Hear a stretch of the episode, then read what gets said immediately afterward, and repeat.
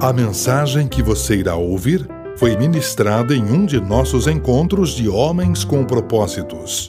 Acesse nosso site www.homenscompropósitos.com.br e conheça-nos. Agradecemos sua visita.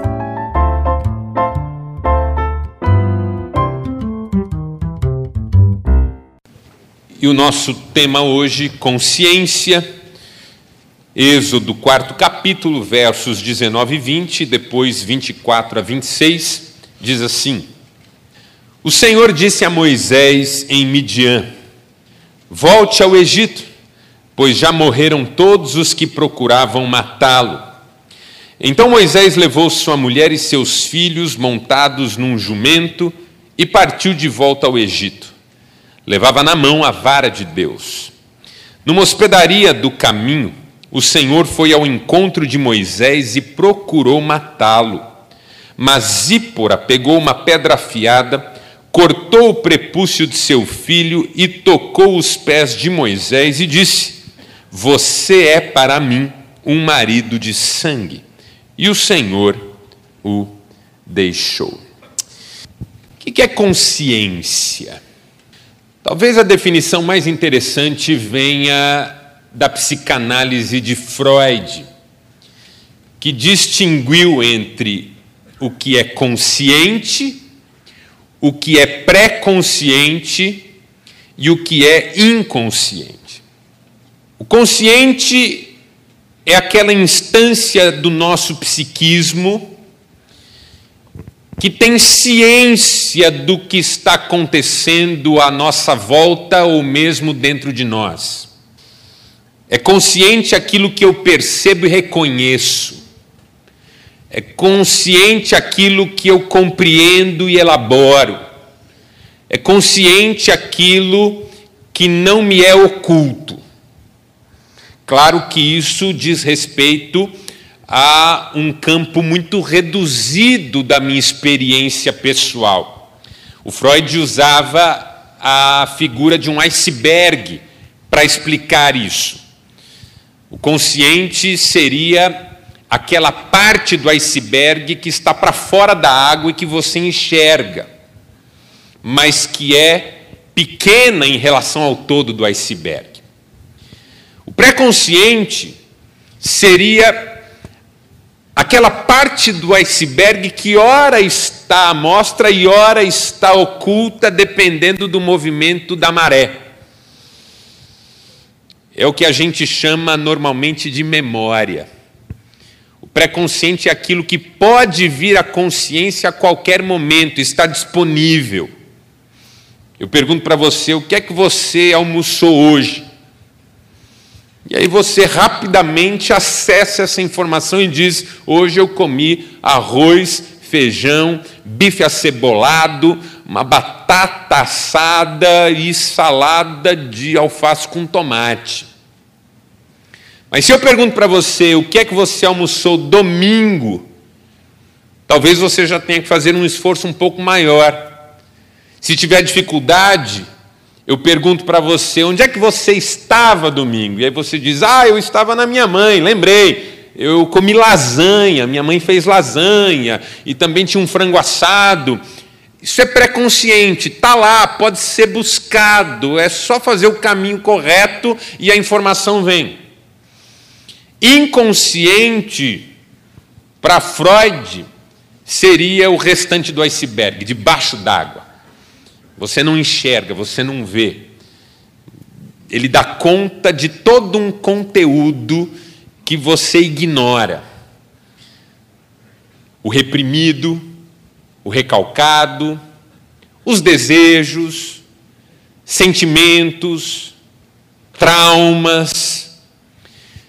Só que a diferença entre o que Freud falava e o que geralmente se achava sobre inconsciente naquela época é que as pessoas achavam que o que era inconsciente não existia. E o Freud defendeu que o que é inconsciente muitas vezes interfere na nossa vida e influencia as nossas ações e decisões. Então, por exemplo, eu não tenho consciência de algo que acontece na minha vida interior, mas isso interfere no modo como eu estou vivendo a minha vida e às vezes dá as caras.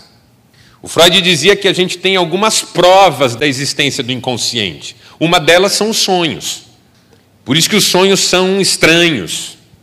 E por isso que muitas vezes, ao acordarmos, nós esquecemos do que sonhamos. Se você não acorda, pensa no sonho e até registra o sonho, não demora nada, você já não lembra o que você sonhou. Sonhei uma coisa esquisita, o sujeito diz. Sonhei que minha mulher estava falando comigo, aí eu olhei, quando eu olhei de volta, não era mais minha mulher, era o Michel Temer. Sabe essas coisas assim? Amalucadas. O sonho é uma manifestação do que é inconsciente. Freud dizia que a gente sonha para realizar desejos inconscientes. Outra prova da existência do inconsciente, Freud chamou de ato falho, que podem ocorrer de três maneiras. A primeira é a substituição, o lapso de linguagem, quando eu troco uma palavra por outra. Você já fez isso? Você vai falar o nome do seu amigo e diz o nome de outra pessoa. Vai elogiar a mulher e fala o nome da namorada do colegial. Esses dias eu estava sendo levado para o aeroporto por um sujeito numa cidade onde eu fui pregar, num outro estado, e ele perguntou de Maringá e tal. Eu falei: Você conhece Maringá? Ele falou: Conheço, eu, eu, eu vou bastante para lá, eu tenho família lá na região, até mês que vem eu vou está num casamento lá do meu cunhado, quer dizer, do meu primo. Eu falei, ah, que legal, seu primo vai casar. Ele falou, vai. Aí conversamos um pouquinho, eu falei assim, posso fazer uma pergunta? Ele falou, pode. Eu falei, quem que é teu cunhado? Ele falou, não, meu primo. Eu falei, não, seu primo vai casar, eu entendi, eu quero saber quem que é o teu cunhado.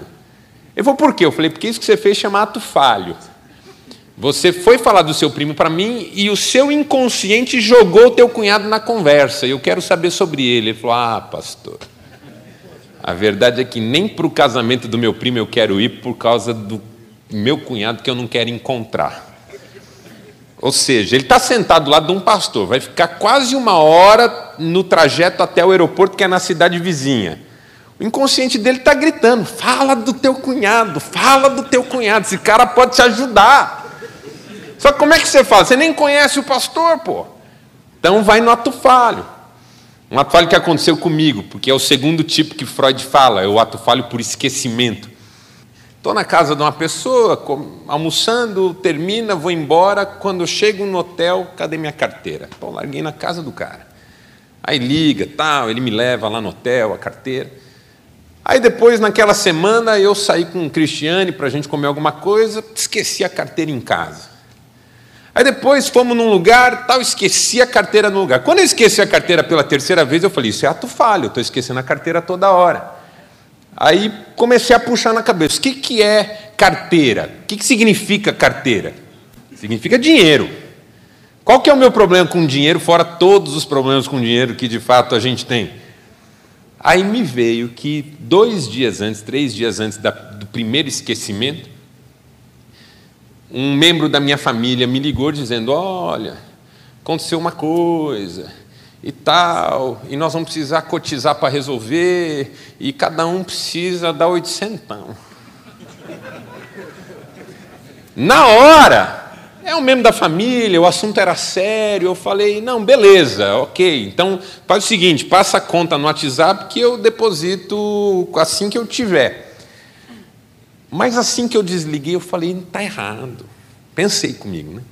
Pô, a culpa não é, não é minha. Quem, quem, quem deixou isso acontecer que tinha que arcar, porque por mais que você não fale essas coisas, você sente. Então o que, que o meu inconsciente estava dizendo? Não quero pagar essa conta. Então todo lugar que eu ia com a minha carteira, ele largava minha carteira em algum lugar, para eu não pagar isso. Por quê? Porque com 800 reais eu vou na churrascaria 16 vezes.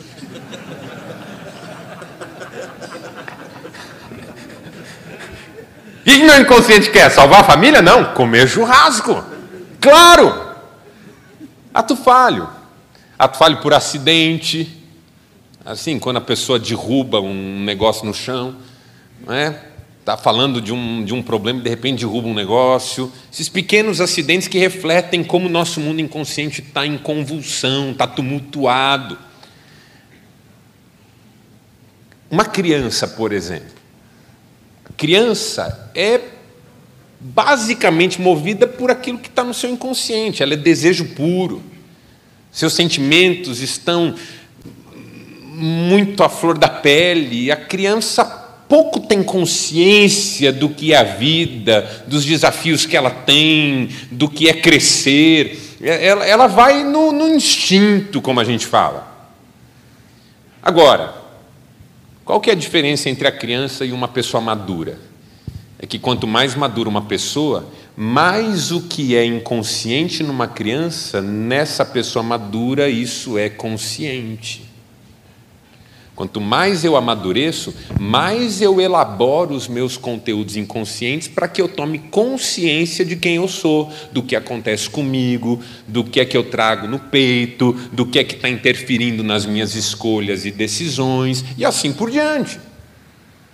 Então, amadurecer significa fortalecer esse universo consciente. O inconsciente vai continuar sendo maior.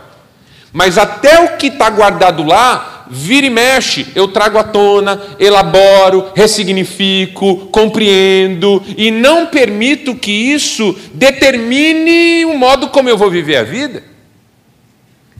Líderes não podem ser intuitivos o tempo todo, impulsivos o tempo todo, movidos pelo inconsciente o tempo todo, pelo contrário, eles têm que ter consciência do que estão fazendo entender os processos em que eles estão colocados, saber por que, que eles reagem de um determinado modo a uma determinada situação.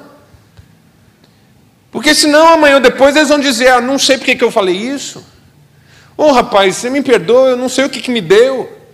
Quando o mundo de uma pessoa inconsciente é muito confuso, tumultuado, e ela não para para levar isso a sério, ela vive pedindo desculpa por coisa que ela fez e nem sabe por quê. Pô, rapaz, você me perdoa, eu não queria ter falado o que eu falei. Pô, bem, me ajuda aí, eu não queria ter feito isso. Ô, oh, filho, não, não fica assim com o pai, não. Eu não sei onde o pai estava com a cabeça ou onde estava com a cabeça. Não estava. A consciência estava fechada para balanço. E o inconsciente mandando ver, dirigindo a vida. Amadurecer é tomar consciência das coisas. Amadurecer é ter percepção aguçada. É permitir que as verdades do íntimo aflorem. É não ter medo do que está no coração. É levar-se a sério, assim como Deus nos leva a sério. Moisés tinha um conteúdo inconsciente poderoso? Claro que tinha. Nós falamos aqui sobre os medos de Moisés. Falamos aqui sobre os traumas de Moisés, falamos aqui sobre os ressentimentos de Moisés, falamos aqui sobre os dissabores de Moisés. Mas qual que é o trabalhar de Deus com Moisés? Fortalecer a sua consciência, de modo que os processos conscientes sejam cada vez mais firmes na vida de Moisés e ele seja cada vez mais guiado por aquilo que realmente faz a diferença. E esse texto que nós lemos é legal porque também aqui Deus está trazendo algumas coisas à consciência de Moisés. Também aqui Deus está fazendo Moisés pensar. Só que de um jeito muito esquisito, porque esse texto é esquisitíssimo. Deus fez o maior sacrifício para convencer Moisés a sair de Midian e ir para o Egito. Moisés não queria, Deus insistiu. Aí no meio do caminho, sabe lá Deus por quê, Deus resolve matar Moisés. Aí você fala: não, peraí, tem alguma coisa errada aqui. Ou Deus é bipolar, o que não é, já vou avisando. Ou tem alguma coisa aqui muito profunda que a gente precisa entender. E aí, olhando para isso, eu cheguei à seguinte conclusão: líderes maduros estão conscientes dos desafios e implicações de sua liderança. E quais são as lições que esse texto nos ensina? Primeira, número 16 da nossa trajetória até agora. Líderes maduros têm consciência de seu tempo. Como é que o texto começa? Deus fala para Moisés: Moisés, volta para o Egito, porque todos os que queriam te matar já morreram. Vamos traduzir essa frase em outras palavras. Os antigos diziam, traduzindo em miúdos: Moisés, o mundo mudou. As coisas não são mais como eram antigamente. O que você conheceu não vigora mais. Você volte para o Egito, porque o que afastava você do Egito, o que amedrontava você no Egito, o que preocupava você em relação ao Egito, nem existe mais. Isso é tão sugestivo porque eu e você, muitas vezes, estamos fixados num ponto do nosso passado, com medo de determinados desafios e nem percebemos que tudo mudou. Você lembra de um filósofo pré-socrático chamado Heráclito de Éfeso, que ficou famoso por dizer que ninguém pode tomar banho duas vezes no mesmo rio, porque na segunda vez nem o rio é o mesmo, nem a pessoa é a mesma? Recentemente um cara perguntou para mim assim: quanto tempo você é casado? Eu falei: 20 anos.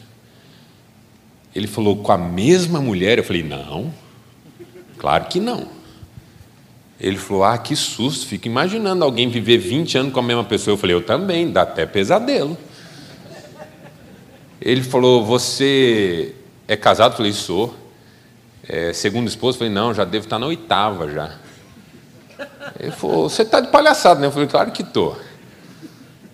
Eu estou casado há 20 anos com uma mulher que mantém desde esse período o mesmo nome, mas não é a mesma mulher. Assim como eu não sou o mesmo homem. É impossível viver ao lado da mesma pessoa a vida toda. Você muda e ela muda também. Eu me casei, me separei, me casei com ela umas quatro, cinco vezes. E ela umas 38, 39. A gente vai se reinventando. Se você está casado com a mesma mulher há 20 anos, está casado com a mulher errada. Tudo bem que essa mudança, em alguns casos, pode ter sido para pior. É possível. Mas nós não somos mais os mesmos. É impossível que você seja o mesmo sujeito que você era há 20 anos. É impossível. Ou você melhorou, ou você piorou. Mas não tem como você ser o mesmo. Assim é com o mundo ao nosso redor. Ele mudou. Aquilo que antes nos apavorava, agora nem mais existe. Aquele pai que eu tento agradar desde que eu me conheço por gente, até falecido já é. E eu continuo mascando naquele mesmo ponto da minha fixação. Você tem o direito de olhar no espelho e enxergar aquele menino de seis anos que sentia a ausência do pai e sentia a distância da mãe. Você tem o direito, mas eu sugiro que você olhe no espelho e veja o homem que você é hoje. Ah, mas eu queria ter tido um pai. Ah, mas eu queria ter tido uma mãe amorosa. Ah, mas eu queria ter tido uma criação mais saudável. Eu entendo, teria sido muito legal se você tivesse tido tudo isso, mas o que, que isso significa hoje para você? Eu, de repente, fui criado por um pai ausente, mas a presença dele hoje não vai mudar quem eu sou, porque hoje o meu desafio é ser um pai presente na vida do meu filho. Tem coisa que a gente não repõe. A gente absorve e segue em frente. Não tem como a gente repor. Porque a gente não é o mesmo. A criança de seis anos precisava e não teve. E, e, e choramos por essa criança que não teve, mas o homem de 40 dizer que ainda precisa, alguma coisa não está certa. Moisés volta para o Egito porque o mundo mudou, Moisés. Não é mais como era. O empresário sabe disso. Se ele continua gerindo sua empresa do mesmo jeito que ele geria há 20 anos, ele vai quebrar essa empresa. Sabe aquele seu amigo que era dono de farmácia há 20 anos? Se ele não entendeu que o mundo estava mudando, ele quebrou. Sabe aquele seu amigo que era dono de um mercadinho há 30 anos? Na época nem chamava mercadinho. Como é que você chamava Radamés naquela época? Secos e molhados, não é isso? É isso mesmo. Esse seu amigo, se ele não entendeu que o mundo estava mudando, ele quebrou. Porque não tem como. Se você está tratando o seu menino de 16 do mesmo jeito que você tratava esse mesmo menino quando ele tinha 5, você está tratando o menino errado. Uma vez eu estava na casa de, um, de uma família e o menino deu uma desafiada no pai, assim, 16, 17 anos. O pai falou assim: Você me respeita, hein, menino, porque eu, para te pegar, te pôr aqui no colo e tirar suas calças, meter uma chinelada na sua bunda, não demora nada. Aí eu fiquei olhando e falei: Ué. Aí o moleque falou assim: Vem. Aí eu falei: Vai. Agora vai. Reage, Batman.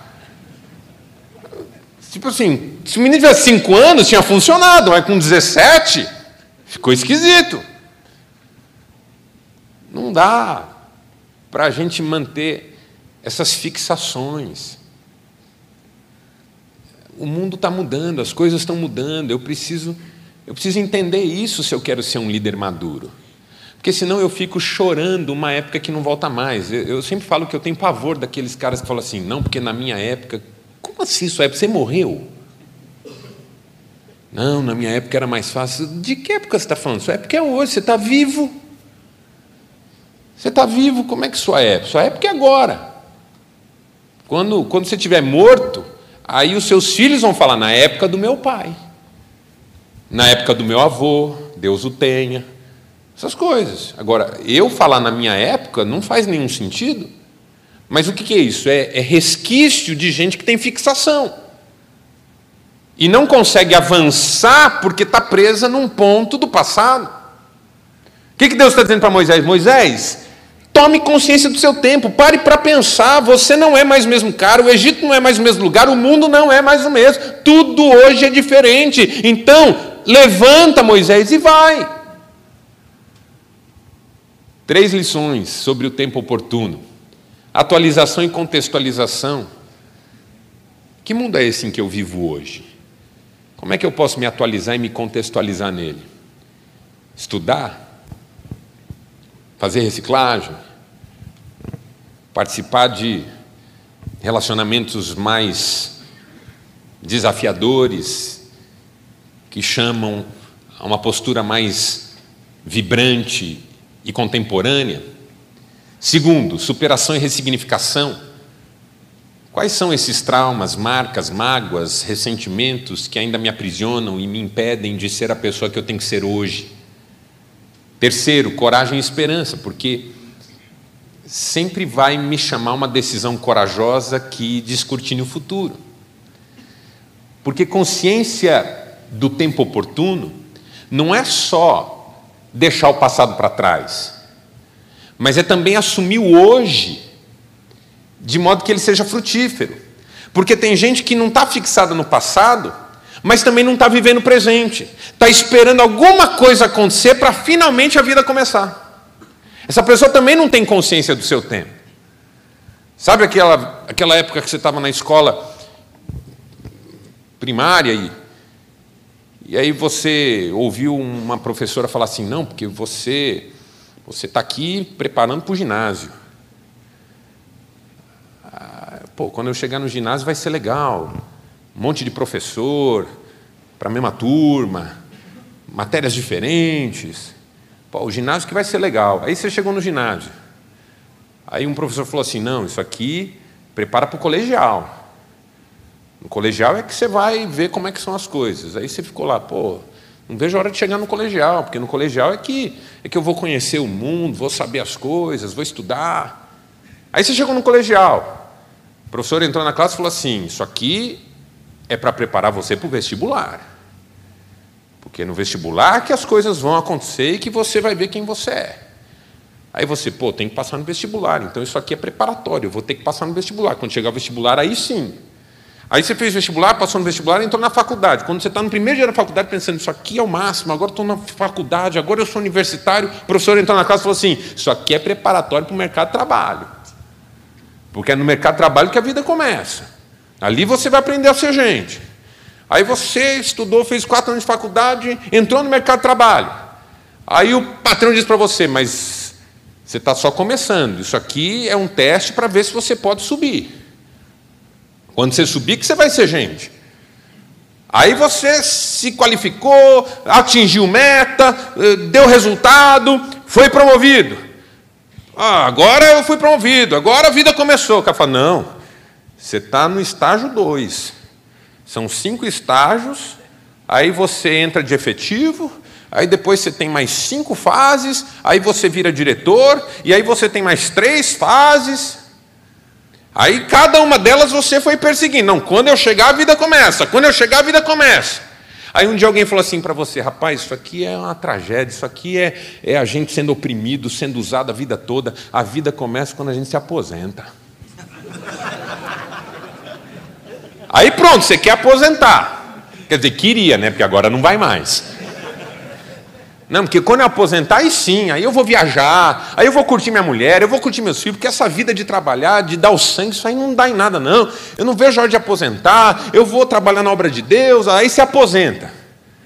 Aí aposenta, não tem dinheiro para remédio, a aposentadoria é pequena, aí você tem que fazer um bico para completar, e aí você adoece, vai parar no hospital, está com mais de 70 anos, o médico diz que está difícil, e aí a sua família manda lá um pastor te visitar. O pastor chega lá, para do seu lado e fala assim: não tenha medo, o melhor está por vir.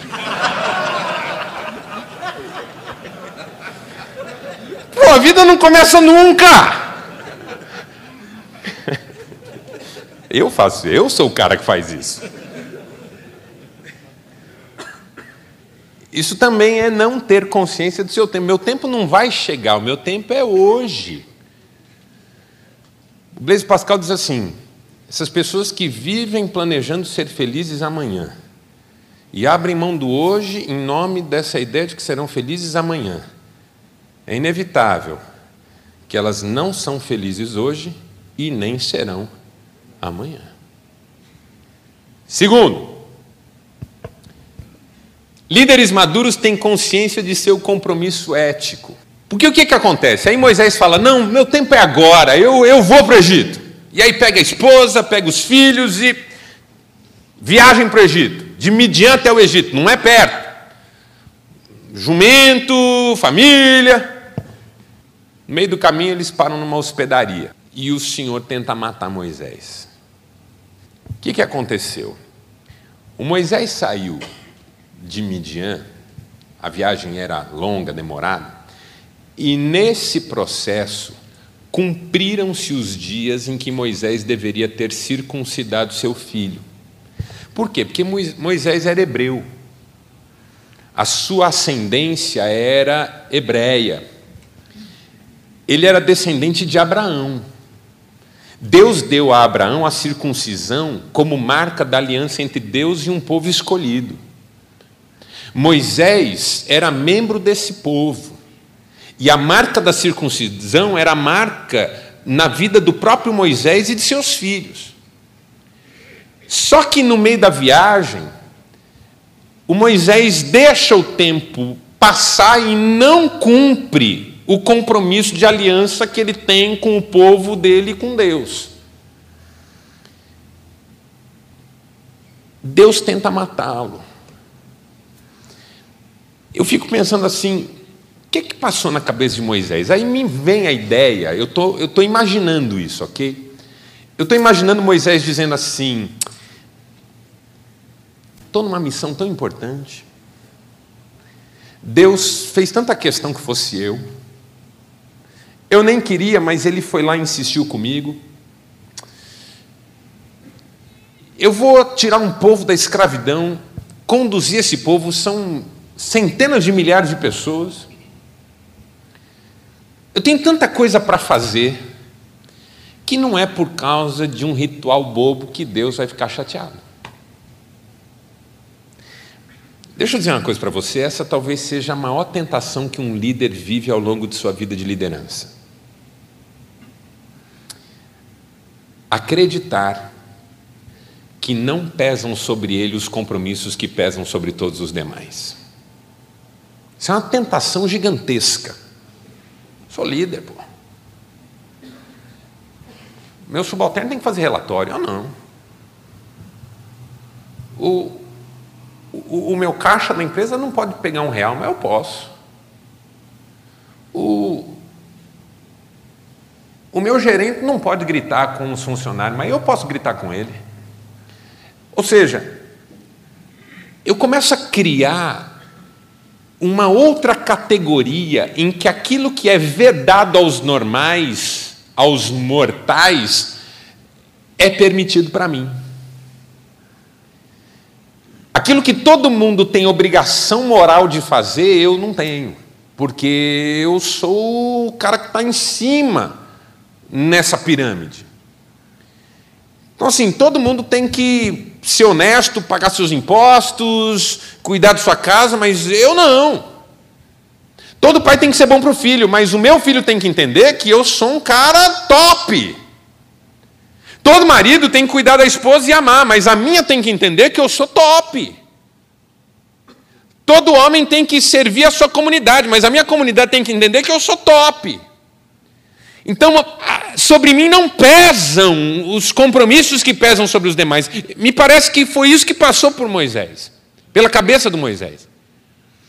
Ele começou a atender um desejo inconsciente de ser diferente de todos os demais e de não precisar ter os compromissos éticos de todos os demais.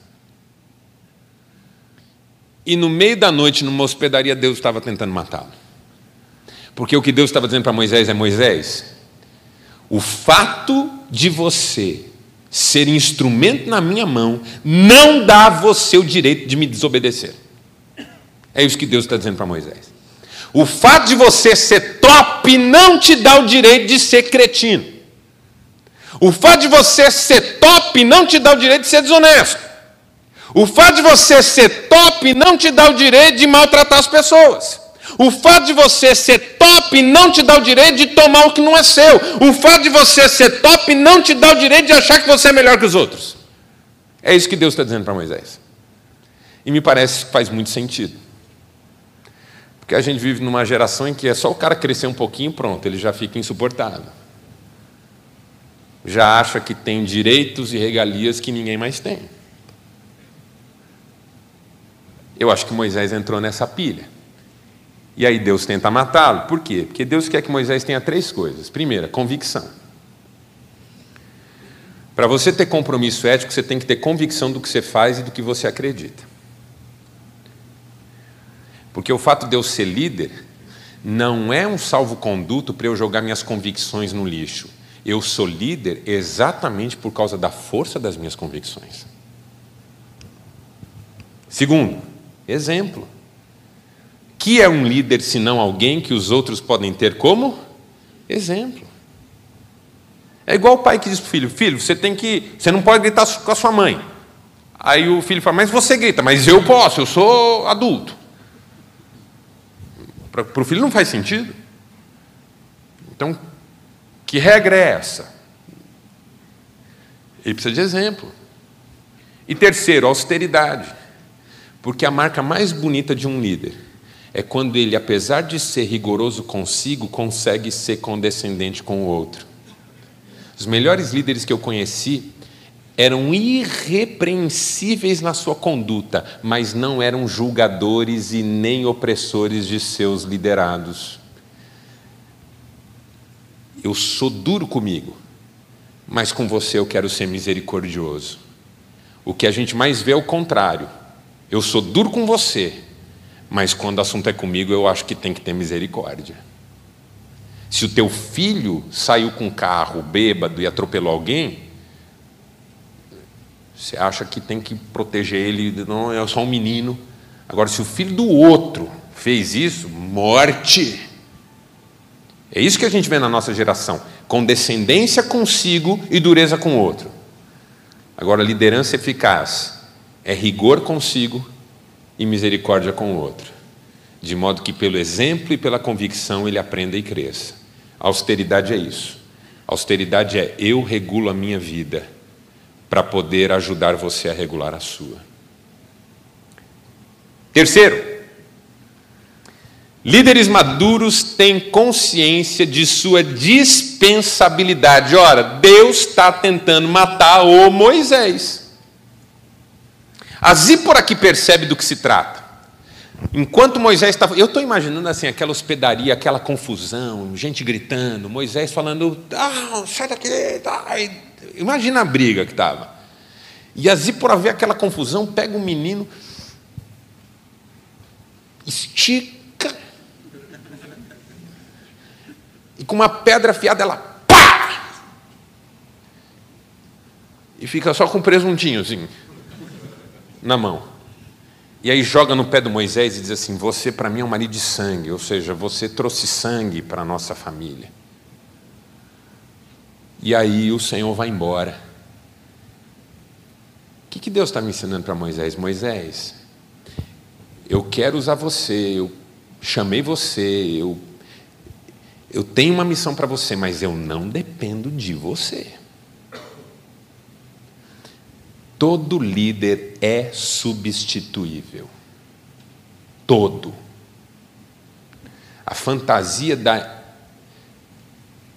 insubstituabilidade, eu nem sei se essa palavra existe, é irreal. Eu não gosto dessa coisa da autoajuda que fica dizendo você é insubstituível. Não, você é único. Todos nós somos únicos e o nosso jeito de fazer as coisas é único, ninguém faz igual a gente, mas todos nós somos substituíveis. Até em casa. Morre para você ver. Dá uma morrida.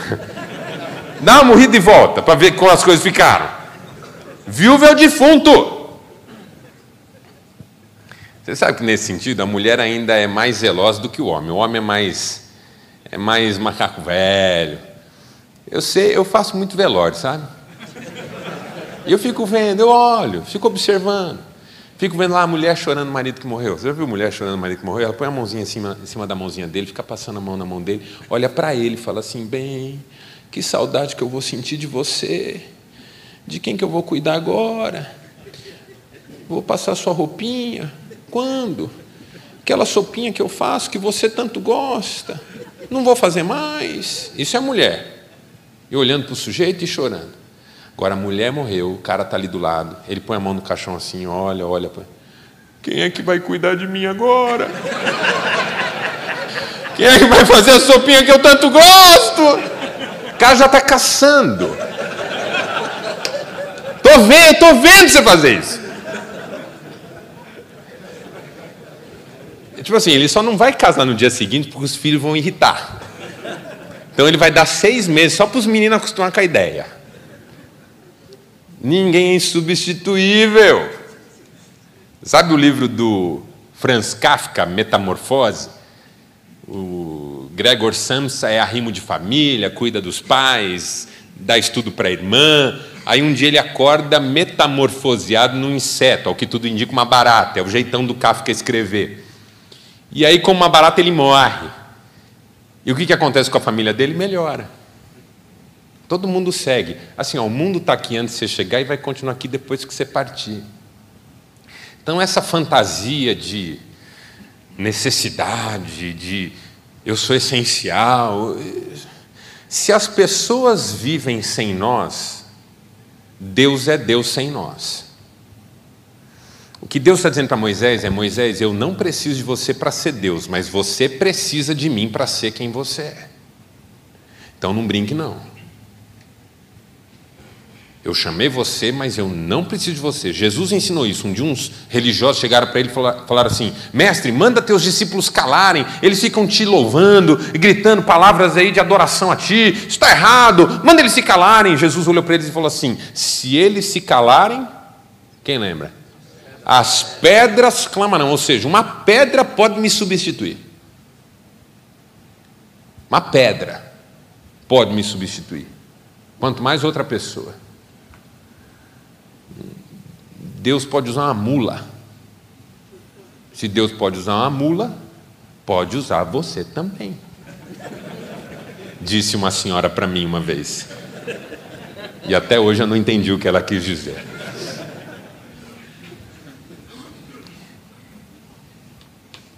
Eu não estou fazendo esforços nessa vida para ser insubstituível, eu estou fazendo esforços nessa vida para ser útil. E me ajuda muito lembrar que o privilégio é meu.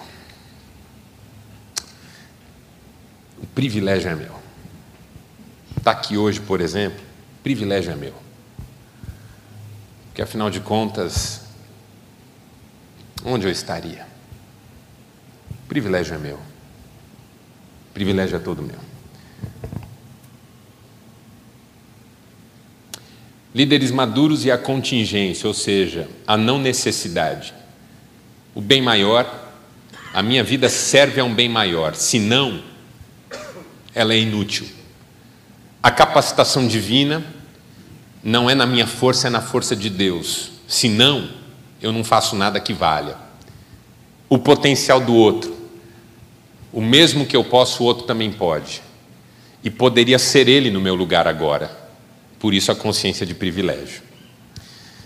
Nosso líder da semana, Mahatma Gandhi, pacifista, idealizador e fundador do moderno Estado indiano, ele fala sobre compromisso ético. Olha que legal.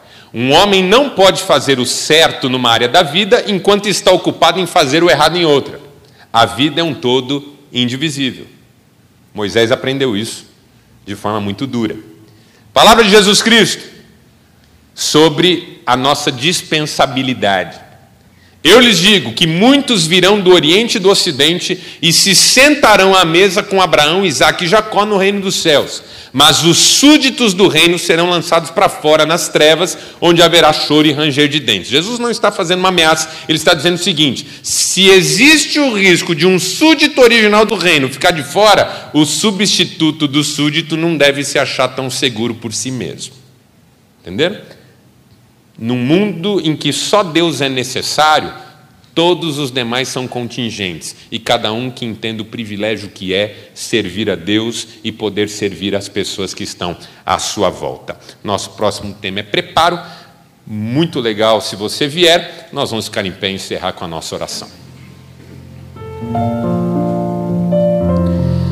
Pai, obrigado e agora despede-nos em paz. Fortalece a nossa vida consciente que a nossa consciência seja lúcida e ao mesmo tempo sintonizada com os desafios mais profundos da nossa existência. Dá-nos consciência do tempo que vivemos e de como devemos ter coragem e decisão nesse tempo.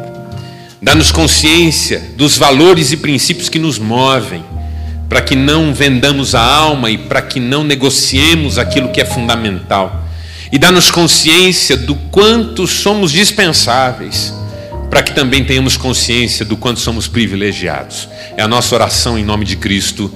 Amém. Visitante de primeira vez, espero que você volte. Espero que você tenha gostado. Espero que você convide outros. Ah, eu não vou voltar porque eu não gostei. Convide outros. Ah, mas eu não gostei. Convide inimigo. Aí ele vem, você desconta nele alguma coisa. Mas, por favor, ajude a gente aí a continuar crescendo nesse projeto, que o nosso desejo é abençoar você. Dá um abraço em quem está aí do seu lado, vá na paz e até quarta-feira que vem, se Deus quiser. Tchau!